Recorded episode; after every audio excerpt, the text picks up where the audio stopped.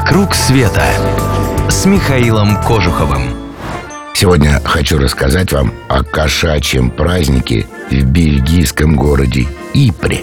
Любопытно, что этот праздник отмечают не в какой-то конкретный день, а примерно раз в три года, когда горожане сочтут нужным.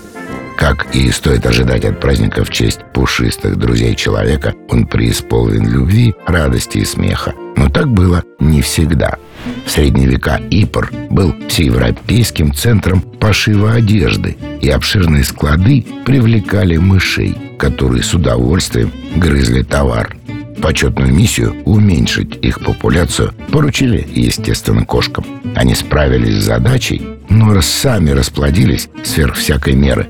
Тогда, чтобы сократить теперь уже поголовье кошек, власти и устроили сомнительное развлечение для горожан. Довольно жестокое для наших времен, а для средних веков самое что ни на есть обычно.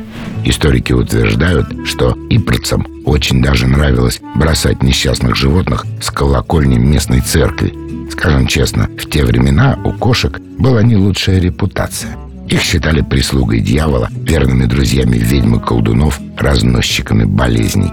Так что такое варварство не встретило особого негодования и со временем даже стало обязательным ритуалом, проходившим в кошачью среду на второй неделе Великого Поста. Эта варварская, прямо скажем, практика продолжалась до 1817 года. С тех пор и до Первой мировой войны кошачья среда отмечалась уже гуманно, колокольным звоном.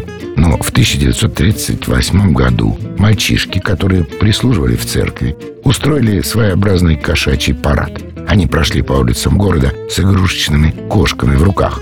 Когда же они добрались до церкви, один из мальчишек взобрался на колокольню и сбросил оттуда игрушечную кошку.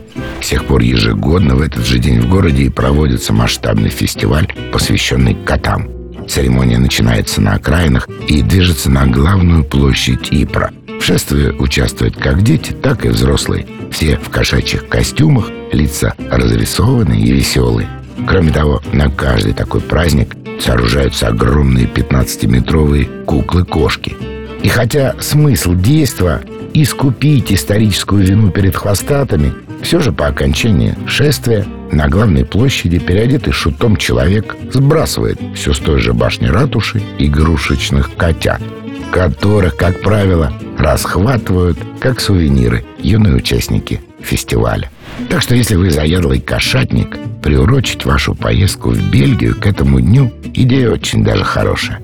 Если решитесь, обращайтесь. Всю подготовку с радостью возьмем на себя. Закажем гостиницы, продумаем программу, поможем с билетами, отправим и ручкой на прощание помашем. Записывайте адрес. Клуб путешествий Михаила Кожухова.